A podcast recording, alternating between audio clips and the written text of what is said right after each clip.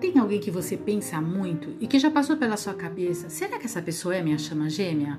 Como identificar? Como que eu posso ter certeza? Nossa, eu queria tanto ter essa certeza.